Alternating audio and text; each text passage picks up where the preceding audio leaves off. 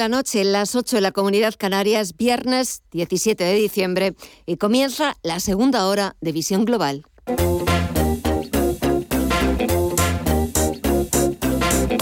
Esto es Visión Global con Gema González. Queda poquito menos de una hora para que Wall Street, para que la principal bolsa del mundo eche el cierre y vuelven los números rojos al parque norteamericano, sobre todo con el Dow Jones eh, bajando algo más de un 1% en los 35.508 puntos. Las ventas también se están imponiendo en el SP500, que se deja algo más de medio punto porcentual en los 4.643 puntos.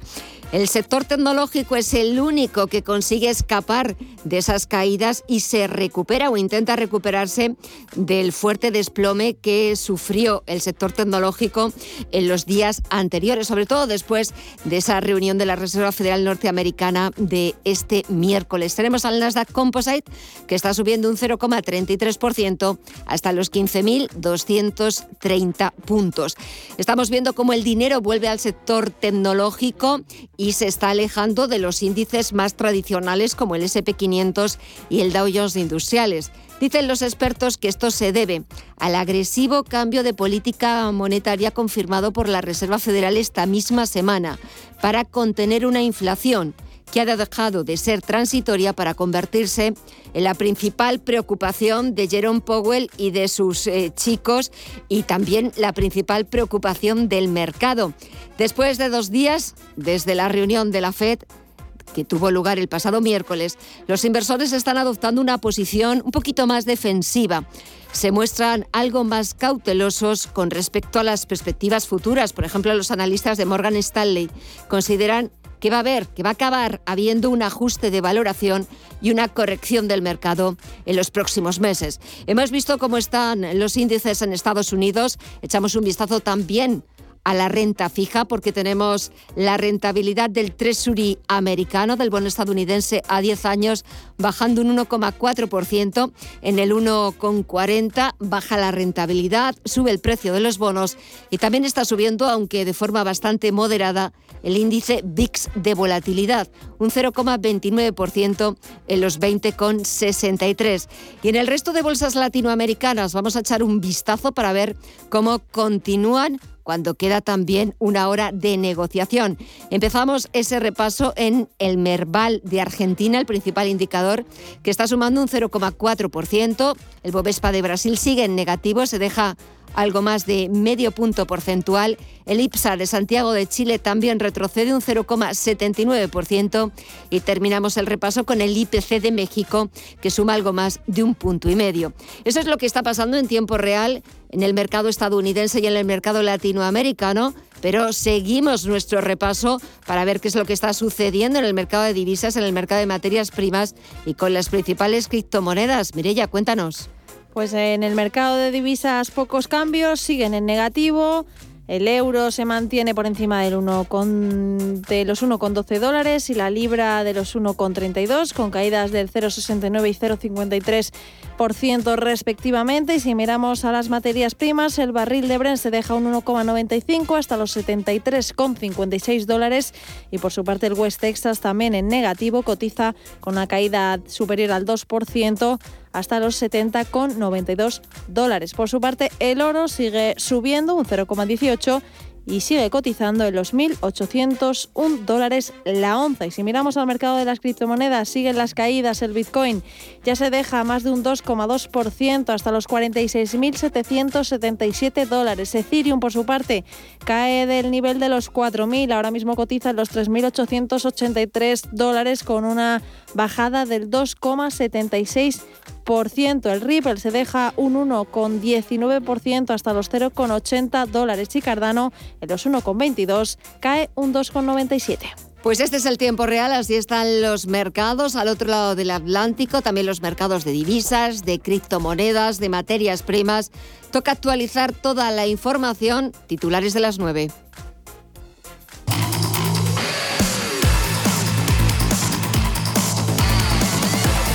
El Banco de España advirtió en octubre que rebajaría las previsiones de crecimiento para nuestro país este año y el que viene, en línea con el resto de organismos internacionales, y es lo que ha hecho este viernes. Según el supervisor, la economía española crecerá un 4,5% en 2021, casi dos puntos por debajo de lo estimado en verano, y un 5,4% en 2022, cinco décimas menos que lo pronosticado entonces. Y para 2023 es cuando espera que España crezca un 3,9%. Entre los principales motivos, el retraso en la implementación de los proyectos asociados a los fondos europeos, así como un menor dinamismo de la actividad en los últimos meses. El Gobierno, sin embargo, pone en valor la recuperación del empleo. Isabel Rodríguez es la portavoz. Todas las previsiones eh, económicas son previsiones, pero eh, hay otras cuestiones que, que, sin duda denotan la recuperación económica, que en todas las previsiones, por cierto, también queda patente, que son los hechos. Y los hechos hoy son el incremento en la afiliación a la seguridad social,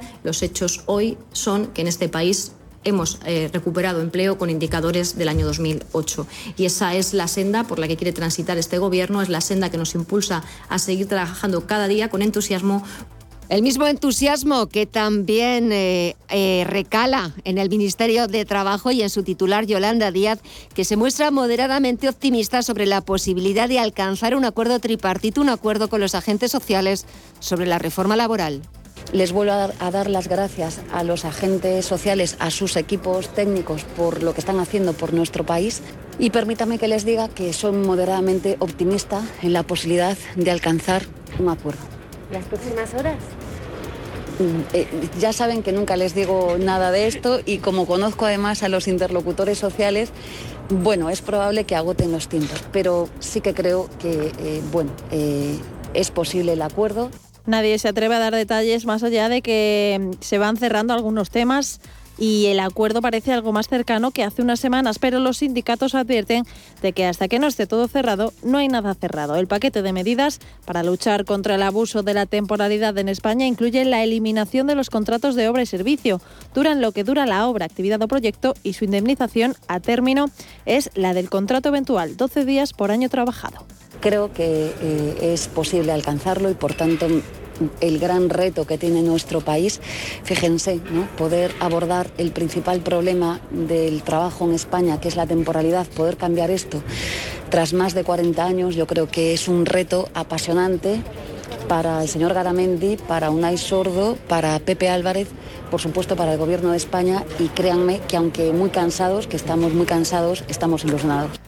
Y desde la COE, su presidente Antonio Garamendi asegura que los empresarios tienen la intención de llegar a un acuerdo, aunque advierte que es complicado si la vocación es intentar llegar a un acuerdo, que eso sí tengo que decir, lógicamente nosotros estamos sentados en la mesa o en las mesas y llevamos así durante mucho tiempo, ¿no? Y hemos llegado a más de 12 acuerdos, es porque intentamos llegar a acuerdos. Por tanto, pero hasta el final es muy difícil decir si, si es que sí o que no, porque, porque mm, a veces una serie de puntos son los que hacen que todo avance más rápido y hay alguna vez que algún punto pues el que, el que te haga decir que, bueno, que no compartes el tema.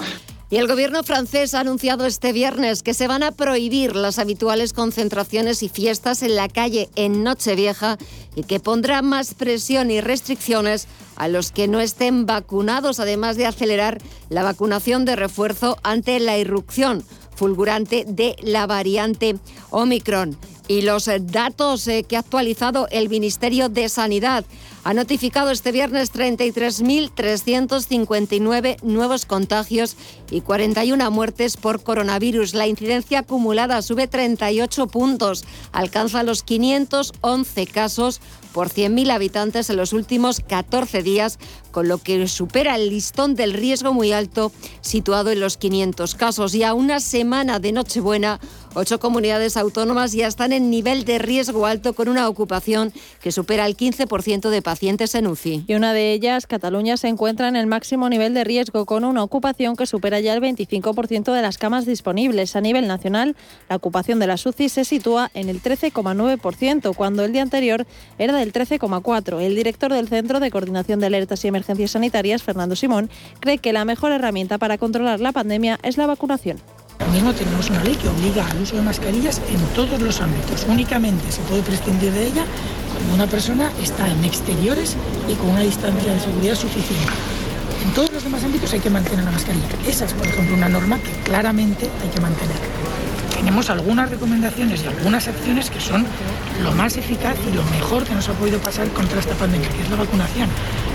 Es verdad que la vacunación no es obligatoria en España, no es necesario que lo sea, pero sí que es verdad que es probablemente la mejor medida que podemos aplicar ahora mismo contra el coronavirus. Por su parte, la presidenta de la Comunidad de Madrid, Isabel Díaz Ayuso, avisa que en las próximas semanas habrá más contagios y hace un llamamiento a que se cumplan las medidas sanitarias de prevención. Ahora vamos a vivir unas semanas complicadas con la nueva variante de Omicron, que como estamos viendo es muy contagiosa. Y lo que tenemos que, ir es preparándonos para ver nuevas noticias, de nuevos contagios, de nuevos brotes. Llevamos así prácticamente dos años, pero vamos a tener más durante estas próximas semanas y estimamos que después de Navidades, unas semanas más tarde, ya la situación vuelva a estar contenida.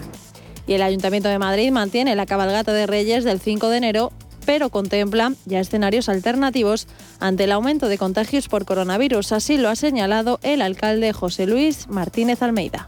No quiere decir que en estos momentos decidamos suspender la cabalgata, ni mucho menos, porque no es el escenario, pero lo que sí quiere decir es que nosotros somos conscientes de que se produce una gran aglomeración de gente en la cabalgata. Por cierto, yo creo que todos estamos deseando ver la cabalgata como en años anteriores y por tanto nosotros lo que tenemos es que tener la responsabilidad y la precaución de tener escenarios alternativos al de la cabalgata por si se produce un incremento fuerte del número de contagios que aconseje que no se produzca o que no se lleve a cabo esa cabalgata, aunque sigue siendo en estos momentos nuestra opción principal. Y el Gobierno espera movilizar 230 millones de euros más para los afectados por el volcán de La Palma. Para seguir afianzando y ampliando las ayudas desde que se desató la erupción el pasado 19 de noviembre, tal y como ha anunciado el ministro de la Presidencia, Félix Bolaños. El compromiso del Gobierno con la reconstrucción de la isla de La Palma creo que es indudable. Ha ido hasta en siete ocasiones el presidente Pedro Sánchez y los ministros hemos ido hasta en 15 ocasiones a la isla de La Palma para conocer de primera mano las consecuencias que está teniendo el volcán en la vida de los habitantes de la isla. No vamos a parar, continúan las visitas. Este mismo fin de semana les anuncio que la ministra de Sanidad y la ministra de Industria, Comercio y Turismo visitarán la isla de La Palma también para seguir conociendo de primera mano cuál es la situación allí. Y el presidente del Gobierno, Pedro Sánchez, agradece a Manuel Castel su dedicación y talante en el Ministerio de Universidades. Destaca la trayectoria, por otra parte, de quien va a ser su sustituto, de Joan Subirats. A su ingente labor académica, como decía antes, eh, se une su experiencia política, al haber ocupado el área de cultura en el Ayuntamiento de Barcelona y la tenencia eh, de Alcaldía de Cultura, de Educación, de Ciencia y de Comunidad en el Ayuntamiento de Barcelona. Del ministro saliente ha destacado también su visión cosmopolita de las universidades y su experiencia tan amplia que ha enriquecido la política universitaria en España. Ha señalado asimismo que Castells, en tiempos tan difíciles para la universidad como consecuencia de la pandemia y para la docencia, ha desarrollado una política de apoyo con importantes medidas y con becas a jóvenes universitarios.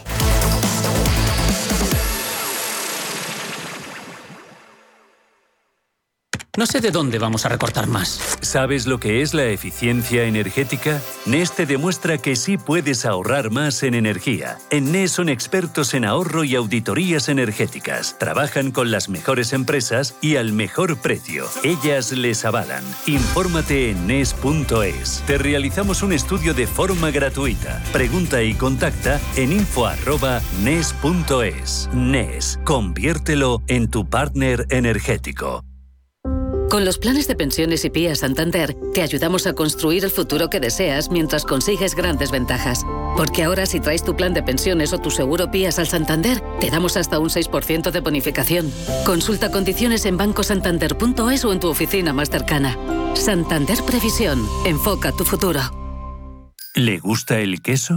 ¿Y cuidarse? Entonces, disfrute con quesos Lodin, galardonados en premios internacionales como los World Cheese Awards y reconocidos por la Fundación Española del Corazón. Quesos de sabor extraordinario y con menos grasa saturada, cremosos, curados, añejos, todo un placer para el paladar a la vez que se cuida. Consulte su web www.lodin.net. Queso Lodin, el doble de bueno.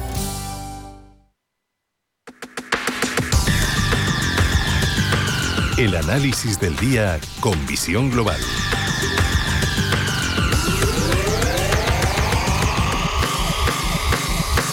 Y saludamos en este segundo análisis aquí en el programa En Visión Global a José Luis Cava, analista independiente. José Luis, muy buenas noches. Hola, ¿qué tal? Muy buenas noches. Bueno, encima este viernes 17 de diciembre, cuádruple hora bruja, la última del año. Genial. Yo no sé si somos brujos nosotros, si es brujo el mercado o qué. El mercado es el mercado. Vamos a ver. Mm, hay que aprender una lección que nos está dando el mercado.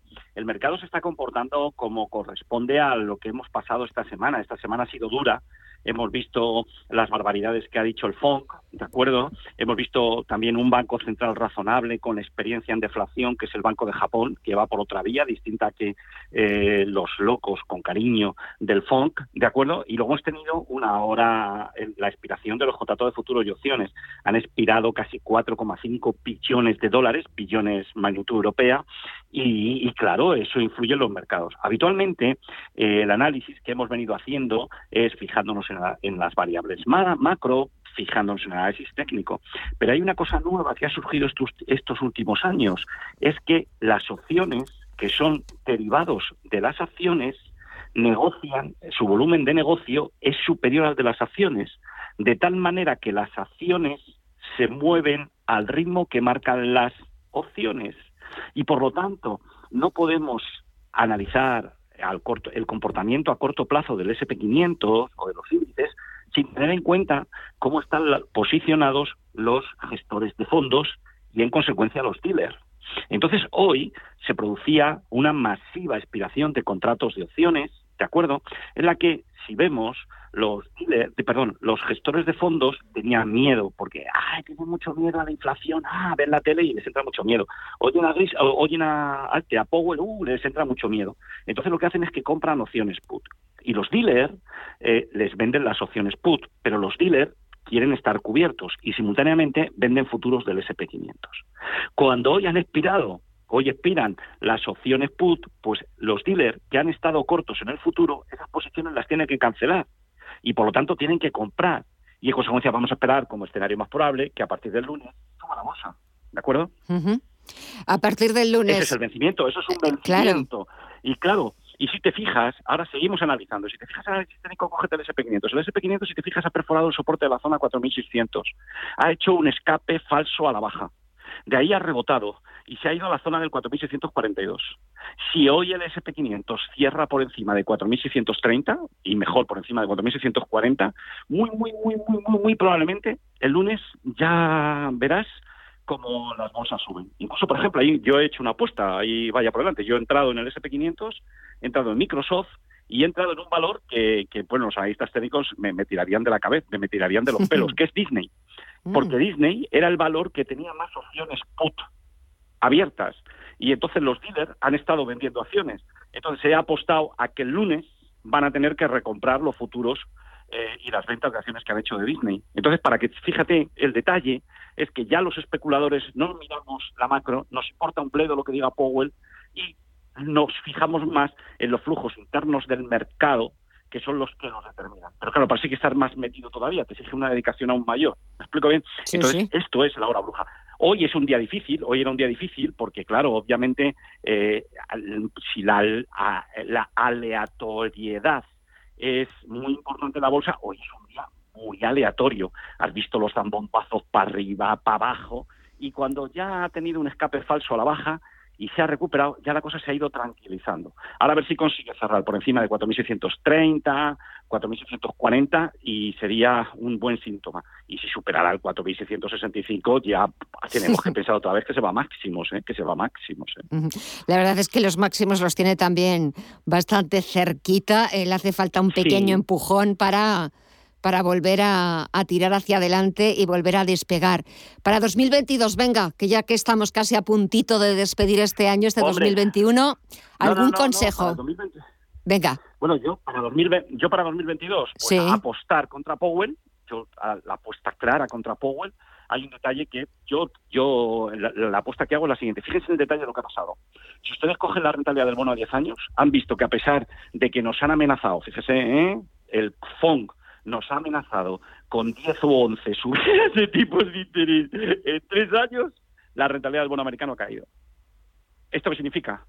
Que si el FED inicia un proceso de subida de tipos, ¿cómo están diciendo los miembros del FON, la economía entrará en recesión en el año 2025.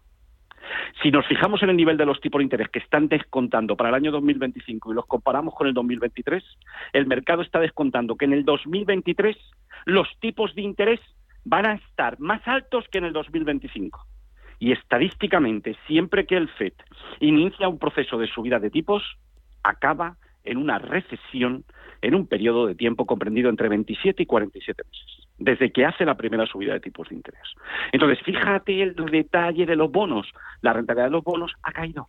¿Por qué? Porque yo lo que creo es que lo más probable es que la rentabilidad del bono americana de 10 años vaya a caer al 1,3. Teniendo en cuenta ese hecho, teniendo en cuenta ese hecho, ya marcamos toda la estrategia. Sectores defensivos, electricidad, digo, perdón, utilities, ¿de acuerdo? Utilities, cuidados de salud, está clarísimo. Y luego, el oro, de cómo el oro llegó a 1750 y rebotó con fuerza.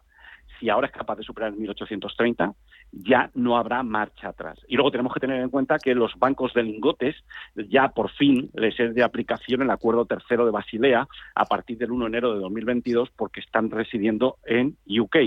Y entonces esta gente está con un volumen de posiciones cortas enormes y las tienen que cancelar.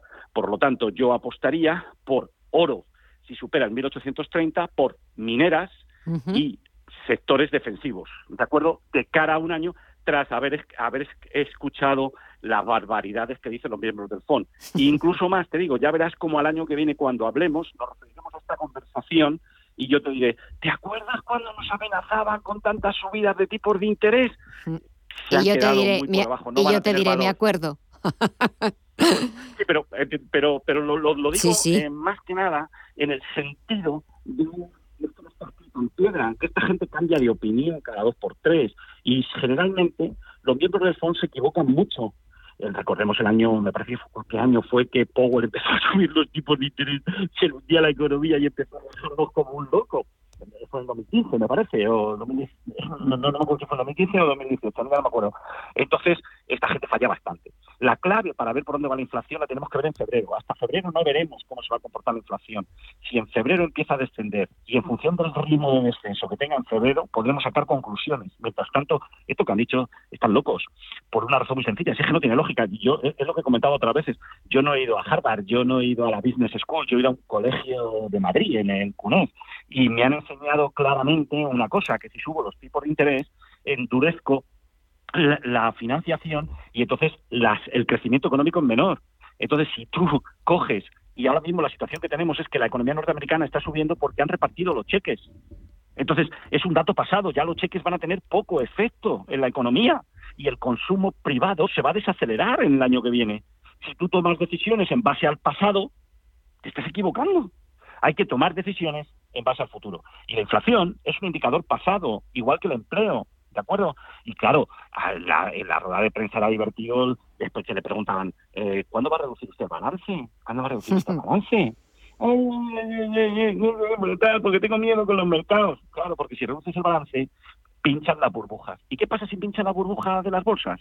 Que caerían un 20%, pero también caerían los pisos y caerían un 30%. Y entonces, ¿qué provocaría? Una caída del PIB del orden del 4 o 5 puntos porcentuales. Mm. No puede, fue postureo, no pueden subir tanto los tipos de Bueno, pues eh, me acordaré de esta conversación cuando volvamos a hablar el próximo año. José Luis Cava, analista independiente, gracias como siempre por... Eh, Nada, un placer. Por llamar eh, a las cosas por su nombre y sobre todo por, habernos dado esas pequeños, esos pequeños consejos, esas recomendaciones para comenzar el próximo año con buen pie. Te deseo una muy, feliz Navidad y hasta el próximo año. Un fuerte abrazo. Muchísimas gracias. Y un fuerte abrazo. Cuídate. hasta luego. Igual, adiós, adiós.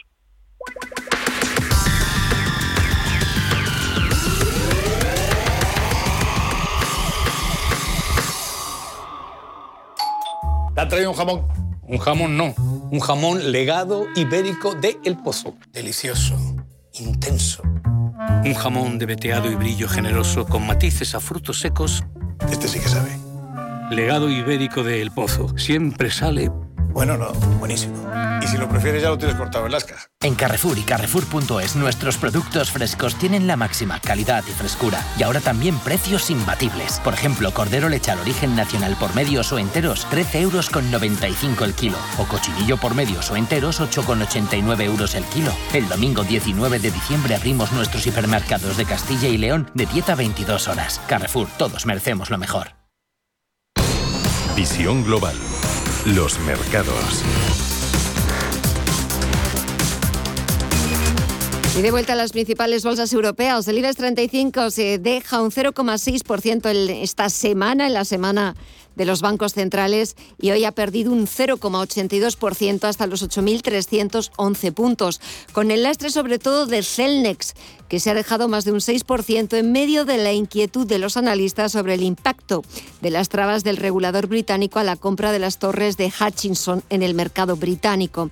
Sabadell también ha perdido un 4,6%, Solaria, que se ha dejado casi cuatro puntos porcentuales. En el lado contrario, las mayores subidas para los valores ligados al sector turístico, que ha sido uno de los más castigados. IAG ha sumado hoy un 3,78% y Melia un 3,47% arriba.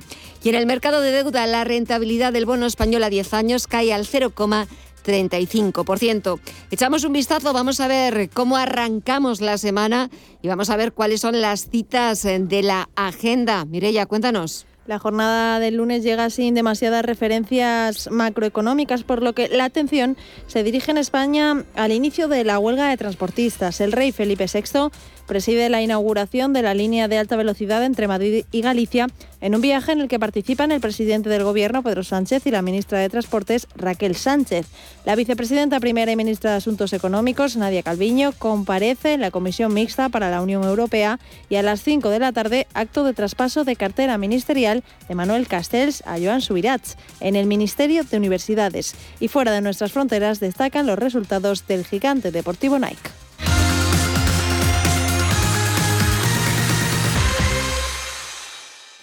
¿Qué nota tiene tu edificio en eficiencia energética? Si tu edificio tiene más de 500 metros cuadrados, cuadrados, estás obligado a poner la etiqueta de eficiencia energética en un lugar visible. En NES te ayudamos a sacar partido a esta obligación y a convertir tu empresa en una sostenible. Busca más información en NES.es. Segundo Festival Cortes Solidarias. Comuneras 2021. Música. Circo. Teatro. Talleres infantiles. Y mucho más. 17 y 18 de diciembre en las Cortes de Castilla y León. Consigue tu entrada trayendo un kilo de alimentos o material escolar a favor de Cruz Roja y Banco de Alimentos. CaixaBank donará 5 euros por cada asistente. Más información en 1521.es. Un festival único. No faltes. En Visión Global, las noticias empresariales. Red Eléctrica estima que la venta KKR del 49% de su filial de fibra óptica Reintel le puede generar una plusvalía antes de impuestos de 900 millones. De acuerdo con la normativa contable aplicable, esta plusvalía será registrada en los estados financieros consolidados del grupo como reservas dentro del patrimonio neto. KKR adquirirá el 49% en Reintel por un precio total de 971 millones de euros, mientras que Red Eléctrica seguirá siendo el accionista mayoritario. El importe acordado de la operación representa un valor de empresa de 2.300 millones de euros para la totalidad del negocio. Y nuevo relevo en la banca española. José Luis Aguirre Loaso, presidente no ejecutivo de Ibercaja, presenta su renuncia al cargo tras cumplir 75 años. Su salida, no obstante, no se producirá hasta marzo, una vez que se hayan formulado las cuentas del presente ejercicio. Le sustituirá el actual director general adjunto, Francisco Serrano Gil de Albornoz. La propuesta se condiciona tanto a la obtención de la valoración positiva de la idoneidad del candidato por parte del BCE como a que la Junta General de Accionistas de Ibercaja lo, designe como consejero. Hemos hablado antes de Celnes, hoy ha sido el peor valor del IBEX 35 por esas posibles eh, trabas que pueda poner el mercado regulatorio británico, pero también hoy es noticia porque ha alcanzado un acuerdo de ERE voluntario para 252 empleados de 57 años o más y que cuenten con siete años de antigüedad de la empresa. El acuerdo estará vigente durante el periodo 2022-2025 e incluye dos modalidades de adhesión voluntaria, un plan de rentas y un plan de bajas incentivadas. El acuerdo llega antes de que se cumpla el plazo legal de un mes establecido para las negociaciones entre la dirección y los representantes de los trabajadores de las filiales españolas Retevisión, Tradia y Ontower. Y casi el 35% de los accionistas de Telefónica ha recibido este viernes el pago de 14 céntimos de euro por título en efectivo correspondiente al dividendo de la operadora. Que desembolsará 291,8 millones de euros, lo que deja en el 65% el número de titulares que optan por las acciones. De este modo, el porcentaje de accionistas que se en el dividendo flexible por la remuneración no dineraria cae 6 puntos porcentuales respecto al dividendo de junio, en el que el 71,4 apostó por esa vía. La operadora prevé que las nuevas acciones sean admitidas a negociación en las cuatro bolsas de valores españolas y sean contratables el próximo jueves 23 de diciembre.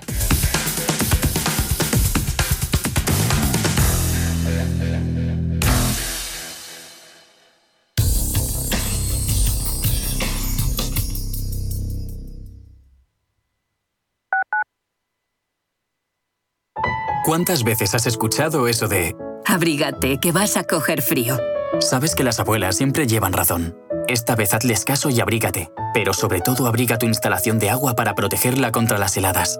La prevención es la clave. Abriga tu agua. Descubre cómo en canal de Isabel Cuando sales a tomar algo con amigos, ¿cuál es la ración que siempre se termina antes? No son las croquetas ni las patatas bravas, es el jamón. Yo lo tengo claro. Si buscas el mejor jamón y un surtido de productos de una calidad excepcional, solo puede ser Don Pal. Para más información no dudes en consultar nuestro sitio web donpal.es. Te esperamos. Don Pal. ¿Sabía usted que unos pies con problemas pueden paralizar nuestro ritmo de vida? Le proponemos una solución indolora con una mínima incisión y con anestesia local aplicando las técnicas más avanzadas en cirugía del pie. Clínica Jiménez, calle Alcalá 378. Diagnóstico gratuito 91 367 0071. Centro reconocido y autorizado por la Consejería de Salud y la Comunidad Económica Europea. 91 367 0071. Radio Intereconomía. Información seria y veraz. Desde 2002, el restaurante Asador Yumbe ofrece lo mejor de la cocina vasca en Madrid. La selección cuidada de los productos desde su origen y el trato cercano son señas de identidad de nuestro restaurante. En Iyumbe apostamos por una cocina en la que priman los sabores, basada en el producto de temporada y que mima al máximo la calidad de sus platos. Estamos en Madrid, en Paseo de la Castellana 172, en el 91 867 5902 y en La Moraleja, en Avenida de Bruselas 9, en el 91 490 1096. Restaurante Asador Iyumbe.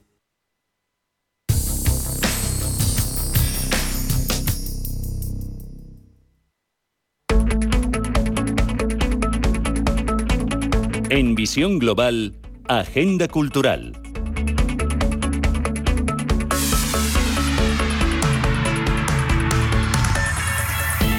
Seguimos con diciembre y aunque con mucha precaución, vamos a repasar los planes que podemos hacer el fin de semana, empezando por las carteleras. Me imagino que ya estoy muerto.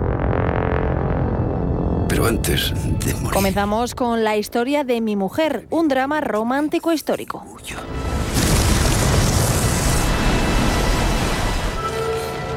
He decidido que Jacob Storr es un capitán holandés muy trabajador. Su vida amorosa no va precisamente viento en popa y un día su apuesta en una cafetería que se casará con la primera mujer que entre en el lugar.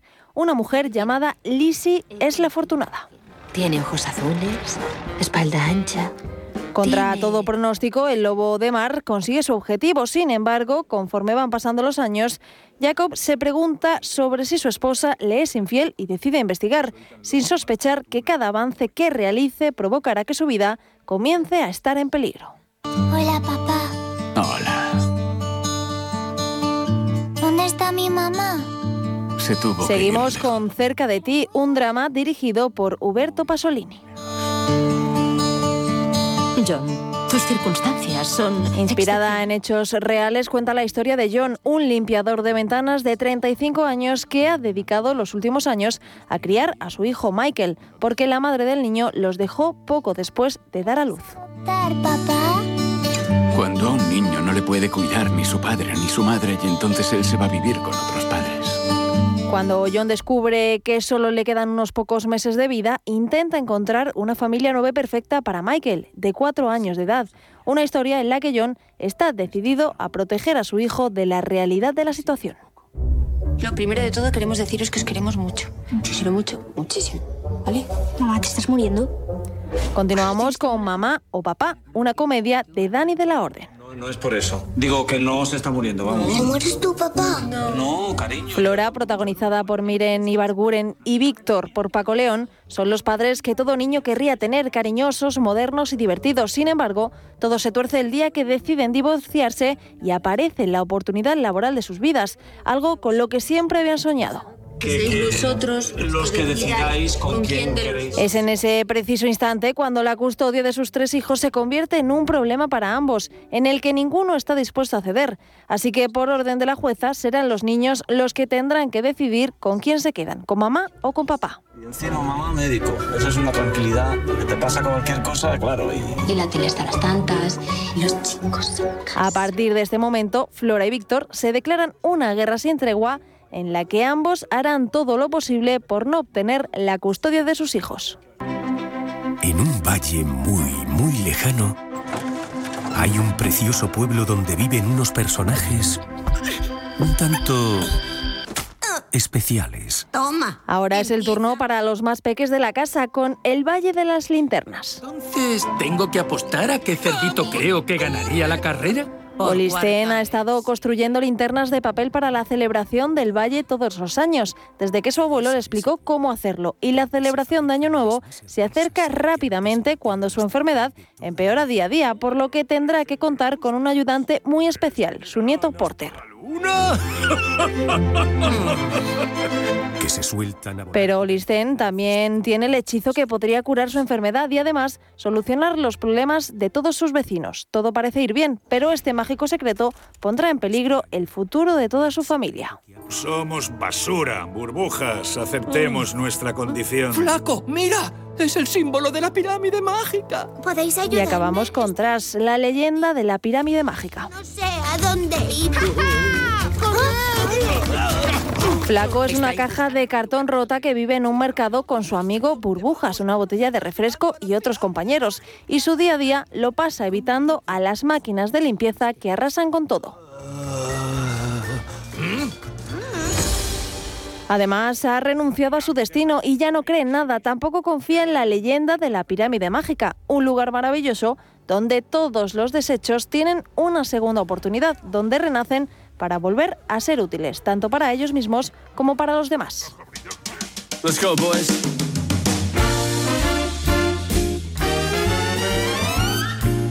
Y dejando a un lado las carteleras, este domingo si estás en Madrid y tras la celebración de una edición virtual en 2020, regresa a sus calles la décima edición de la carrera de Papá Noel. Y lo hará con un circuito de aproximadamente 5 kilómetros con salida y meta localizadas en el Paseo de Recoletos. Una simpática carrera donde los participantes de todas las edades recorren el centro de la ciudad ataviados como Papá Noel, dando el pistoletazo de salida a las fiestas navideñas. Organizada por Motorpress Ibérica SA, patrocinada por el Corte Inglés y con el apoyo del Ayuntamiento de Madrid, podrán tomar parte en la carrera hasta un máximo de 5.000 corredores, 4.000 de ellos adultos y 1.000 niños de 12 años o menores que deberán ir acompañados por un mayor de edad. Este año, además de la carrera presencial, se dará la opción de participar en formato virtual que se celebrará entre el 17 y 19 de diciembre. Dile a los demás que voy viniendo. Ya no está de más si vas mintiendo. Y acabamos con estreno musical de Dani Fernández. Dile a los demás. El artista vuelve con una canción al más puro estilo del pop rock y se trata de un adelanto de su próximo disco. Dile a los demás llega con el objetivo de levantarnos y hacernos saltar, tal y como explica Dani en su cuenta de Instagram. Es una de las canciones con más energía que ha grabado y además está escrita junto a Neil Moliner y Yarea. que se esfumaron nuestras ganas justo antes empezar. No sabes completar los huecos de mi realidad. Yo sé que nunca te echaré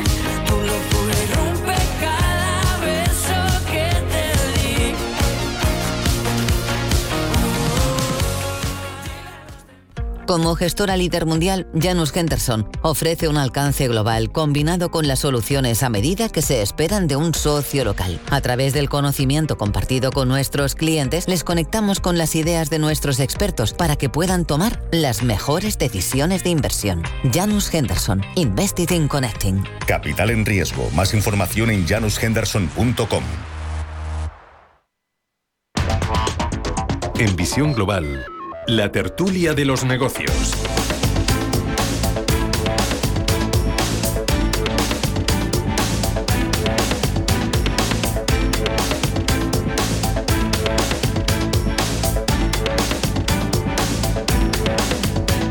Tiempo de repasar los mejores momentos de nuestra tertulia económica con nuestros tertulianos. El lunes empezamos hablando de la inflación con Juan Iranzo, Rafael Moreno e Ignacio Ruiz Jarabo y esto era lo que nos decían. Bueno, yo siempre lo he dicho, lo venimos comentando aquí ya desde hace muchos meses y alertando de la inflación, que muchos analistas no estaban preocupados y nosotros sí, eh, porque tiene una serie de componentes coyunturales, bueno, pues un incremento brusco de la demanda, eh, eh, esa demanda embalsada que se irá atenuando a lo largo de los próximos meses, un problema de oferta, sobre todo colapso en las cadenas de producción, que eso tardará más tiempo, los especialistas hablan por lo menos de dos años, pero además es que no solo se debe a razones técnicas, sino a razones de capitalización de mercado, de mercado de energía, de mercados de materias primas y de mercado de componentes, en este caso de China. Por tanto, eso tardará más. Y luego, el componente estructural como consecuencia del incremento de los gastos, de los costes vinculados a eh, los asuntos medioambientales, cambio climático, etcétera. Por tanto, eso se irá incrementando. Eh, ¿Eso a qué nos ha llevado? A que la inflación, como muy bien decías, está en el 6,8% en Estados Unidos, la más alta desde 1990, y con un problema adicional, que es el que estábamos planteando en la introducción, que los bancos centrales por vez primera van retrasados respecto a la curva de inflación, porque normalmente la Reserva Federal, entonces no existía, el Banco Central Europeo tenía a bien adelantarse unos nueve, diez meses a la inflación, es decir, subir los tipos de interés antes de que repuntase la inflación. En este caso es todo lo contrario. Para que se hagan una idea los oyentes, en el año 90, la última vez que el IPC norteamericano superó el 6% del PIB, ahora está en, eh, perdón, eh, eh, en el 6% interanual, ahora está en el 6,8, bueno, pues los tipos de interés estaban en el 7 y la Reserva Federal los subió al 8. Y en este momento están en el 0,025. Por tanto, el, día- el próximo 15, es decir, pasado mañana, el miércoles, la Reserva Federal eh, va a tener que anunciar un tapering importante, tanto eh, eh, en lo que se refiere al tapering a reducción de la compra eh, de deuda, que yo creo que va a eliminarla, como la subida de tipos de interés, que yo me atrevería a decir que será alrededor del mes de febrero del próximo año, no del 23. El señor Powell sí que ha ratificado nuestra hipótesis. Mm. Eh, la inflación ha venido para quedarse y no es coyuntural. Eh, Nacho, Rafa, ¿queréis comentar algo sobre ese repunte Sí, de la inflación? sí. Venga, Nacho. Claro, pero yo enlazo con el final de la intervención Sí. magnífica, como siempre, de Juan. Eh, efectivamente, tipos de interés, nos van a subir los tipos de interés. El, los bancos central europeo no puede seguir prestando el dinero a, la- a la- a un tipo cero prácticamente y probablemente, también lo apuntaba Juan, mm, va a dejar de comprar de forma ilimitada, de suscribir de forma ilimitada la deuda pública emitida por los países miembros. Consecuencias y riesgos para España. Hoy, y la gente no lo sabe o no le da importancia, España paga más de 30.000 millones de euros en intereses de la deuda pública. Más de 30.000 millones de euros, se dice pronto. ¿eh? Claro, y eso porque más de la mitad de las emisiones han sido colocadas a un tipo prácticamente inexistente. La subida de tipo de interés eh, va a hacer que nos cueste bastante más dinero. Pero además, si el Banco Central Europeo deja de suscribir prácticamente el 100% de la deuda que emitimos, para conseguir que en el mercado sea suscrita por, operadores privados o por otros países que no sea el Banco Central Europeo, tendremos también que hacerla atractiva y, por tanto, subir más el- los tipos de interés que ofrecemos. Es decir, que esos 30.000, más de 30.000 millones de euros que pagamos hoy por nuestra deuda pública, eh, mastodóntica, se pueden convertir en bastante más a futuro. Lo digo porque es que en este país parece que no preocupa la deuda pública que hemos alcanzado, ¿verdad? Que es eh, más, bueno, el récord lo teníamos tras la guerra de Cuba, ¿no? Ya lo hemos superado en, en más de un 25%, lo que debíamos tras la deuda pública, me refiero siempre en relación al PIB. Vale, y, y para que nos hagamos una idea, y todos de lo que supone cuánto debemos como Estado, tardaría la agencia tributaria siete años para, con la recaudación impositiva que nos hace, que no es poca, cancelar la deuda pública. Siete años. Debemos tanto como lo que nos recauda la agencia tributaria por todos los impuestos que recauda durante siete años. Eso es lo que debemos como país. Eh, Rafa, ¿quieres añadir algo más? Sí, algún apunte curioso. El otro día estaba comprando en una tienda de esas de ultramarinos que quedan poquitas en, en Madrid. Sí, qué pena. Suelo ir porque el pan es antiguo, ese que era de pistola. Eso sí, que pedíamos sí. una pistola, ¿verdad? sí. y, y ir que está en el barrio de Retiro. Sí. Y antes de ello, pues había una pequeña cola y el tendero eh, estaba comentando el alza de precios de algunos productos. Y comentaba que habían subido pues latas de guisantes y que habían subido conservas y que habían subido incluso bolsas de plástico, ¿no? Que decía que se los cobraban a 30 céntimos y ahora estaban 90. Eh, todo eso lo había del- tenido que repercutir en los precios. Eh, y por lo tanto la gente se estaba quejando de que los precios estaban más elevados. Y él explicaba que no era por la comida que llevaban dentro de las conservas o las latas, sino eh, indudablemente el precio que cobraban hoy en día por los envases. Claro, si nos damos cuenta, pues el plástico, la elevación de las bolsitas de plástico, ¿no? Es que el petróleo se ha ido casi a un 50% en lo que va de año. En cuanto a los metales, que son la base de cualquier conserva, desde el aluminio que ha subido más de un 30%, el cobre un 20 y pico por ciento, el estaño casi se ha ido al 100% de, de alza de precios. ¿Esto es coyuntural? No sé si es coyuntural o no. Lo que sí que es este, eh, perenne es las subidas de los precios que se están produciendo y que se van a seguir produciendo. Si hemos visto hoy lo que las alertas del Banco de España en la encuesta que ha hecho, 6 de cada 10 empresas van a subir precios en 2022. Explícales tú a todos los demás que son temas coyunturales. El alza de precios es continuo y ha venido para quedarse por lo menos todo el año que viene. Lo preocupante de todo esto es el análisis que, que hizo Juan en cuanto a los tipos de interés en cuanto a que no estamos preparados desde un punto de vista macro en cuanto a tipos. Siempre tradicionalmente a Estados Unidos la inflación le ha importado un poquito menos porque siempre confiaba en el crecimiento. Y siempre le ha preocupado mucho a Europa y sobre todo a Alemania pues por aquel caos inflacionista que, que heredaron y que, y que tienen como una pesadilla en los años eh, 30, ¿verdad? Entonces, eh, el problema de todo esto es que Estados Unidos probablemente se recuperará, crecerá, ajustará, veremos qué hacen durante los próximos días y siempre muy rápido en las tomas de decisiones. El problema es Europa, que es mucho más lenta, que lo va a tener mucho más pesado, que lo va a tener mucho más complicado, que va a ralentizar el crecimiento que se presuponía hace unos meses y que por lo tanto esa famosa recuperación de la hablaban pues va a llegar más tarde. Y si comparamos Estados Unidos con Europa, ahora comparamos dentro de Europa, el furgón de cola siempre es España. Porque España, además de todo lo que estamos hablando, de los alzas de precios y las alzas de precios que van después al precio final del consumidor, España además pone unas trabas gubernamentales a todo esto, elevando los impuestos, elevando la fiscalidad, elevando las, las, eh, las, las cotizaciones para, para la contratación, penalizando el empleo, que además todo esto lastra muchísimo más el crecimiento. De ahí aquellas previsiones que venían hace unos días que el crecimiento de España se estanca o baja, eh, pues a los tres puntos sobre lo que se preveía y veremos. Por lo tanto, todo el análisis macro, luego todo esto se concentra en España con un análisis más micro a nivel España. Es decir, todo lo que ocurre a nivel global se recrudece por la falta de tomas de decisiones inteligentes de nuestro gobierno. Por lo tanto, pues un año que se preveía de crecimiento y de creación de empleo y de crecimiento del consumo, pues parece que todo esto se va a contraer. Y es una desgracia.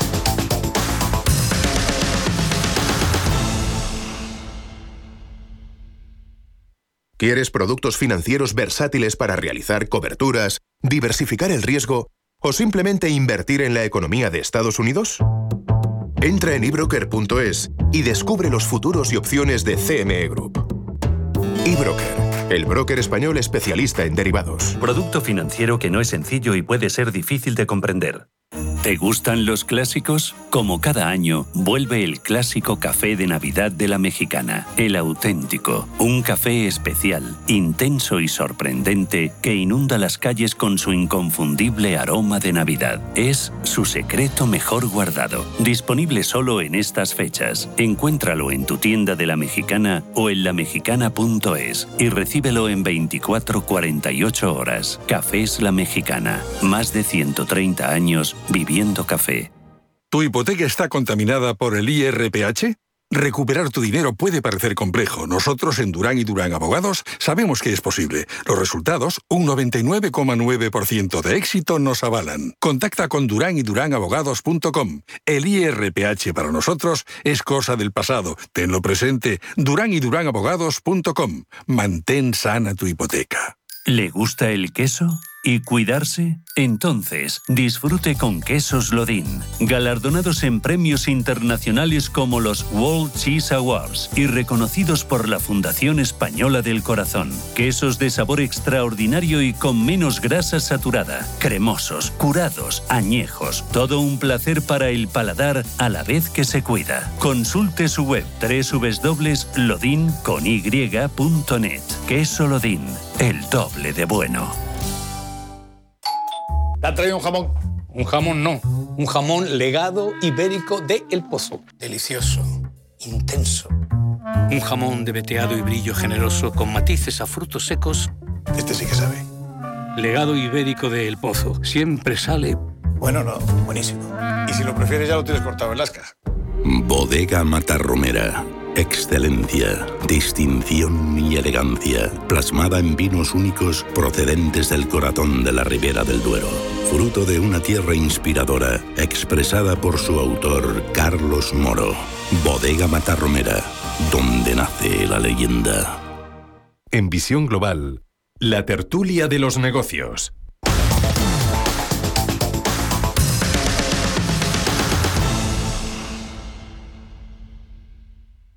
Y en el último día de tertulia repasamos con Guillermo Santos e Íñigo Petit sus opiniones sobre la reunión de la Fed y el BCE. Estamos acabando la semana de los bancos centrales, del protagonismo de la Fed, del protagonismo del BCE, sobre todo de la Fed, porque la Fed es la que está moviendo ficha, es la que se está diferenciando, es la que está adelantando las posibles medidas de reducción de estímulos monetarios y ayer pues lo vimos, eh, era previsible, pero bueno, lo confirmó, ¿no? Que al final la Fed va a probablemente a subir los tipos eh, en el 2022 dos, tres veces y lo que es seguro es que va a reducir las compras de bonos en mercado abierto en los próximos meses.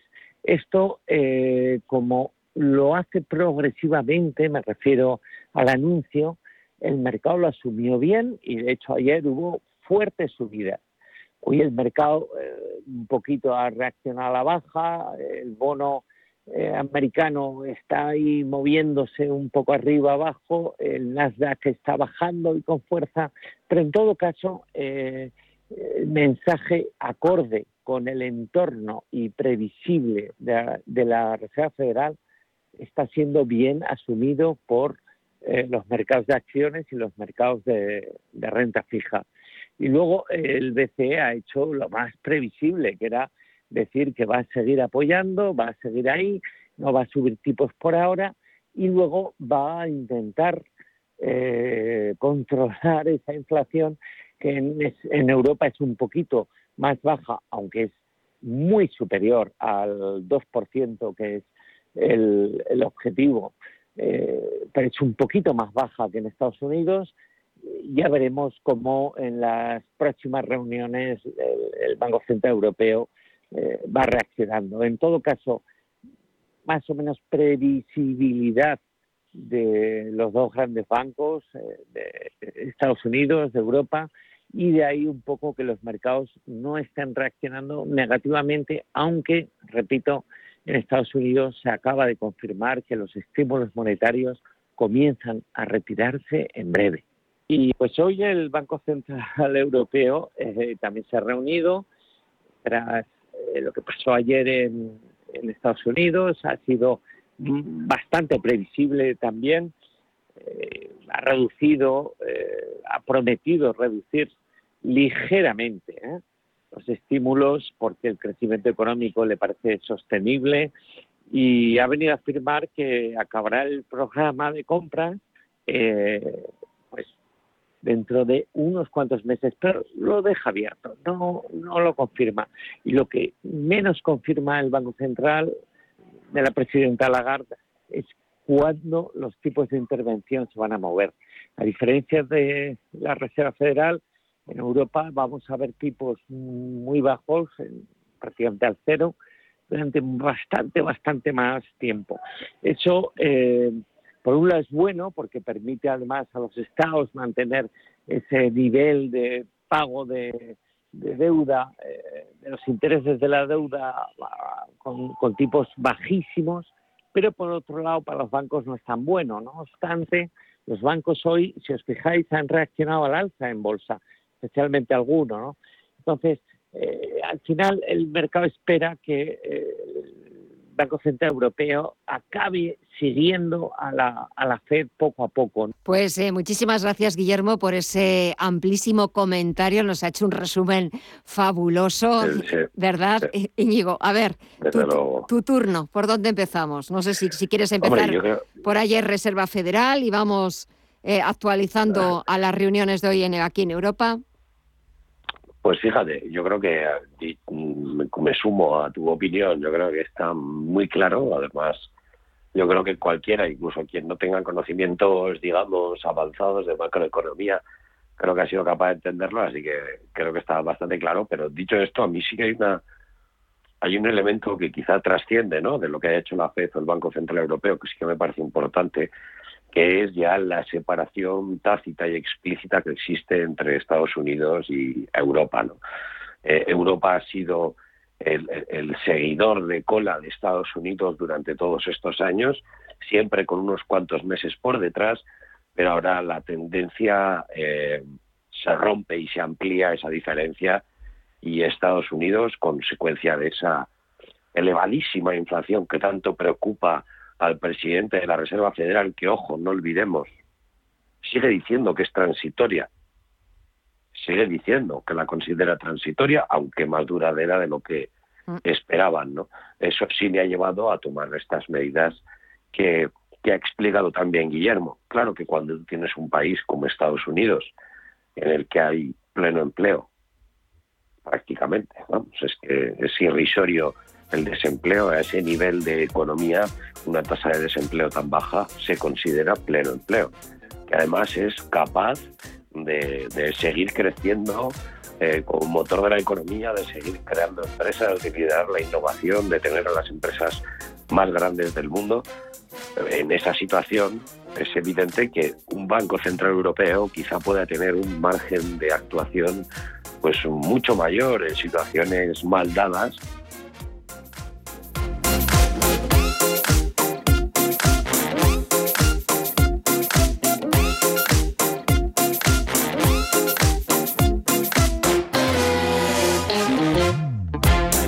Visión Global, un programa para ganar.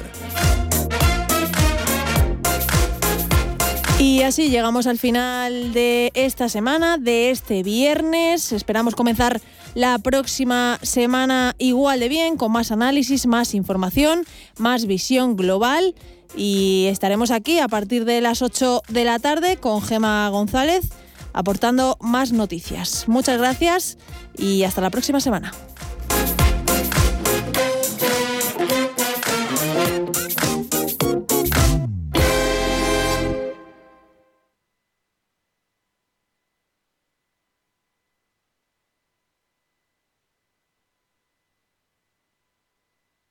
Radio Intereconomía.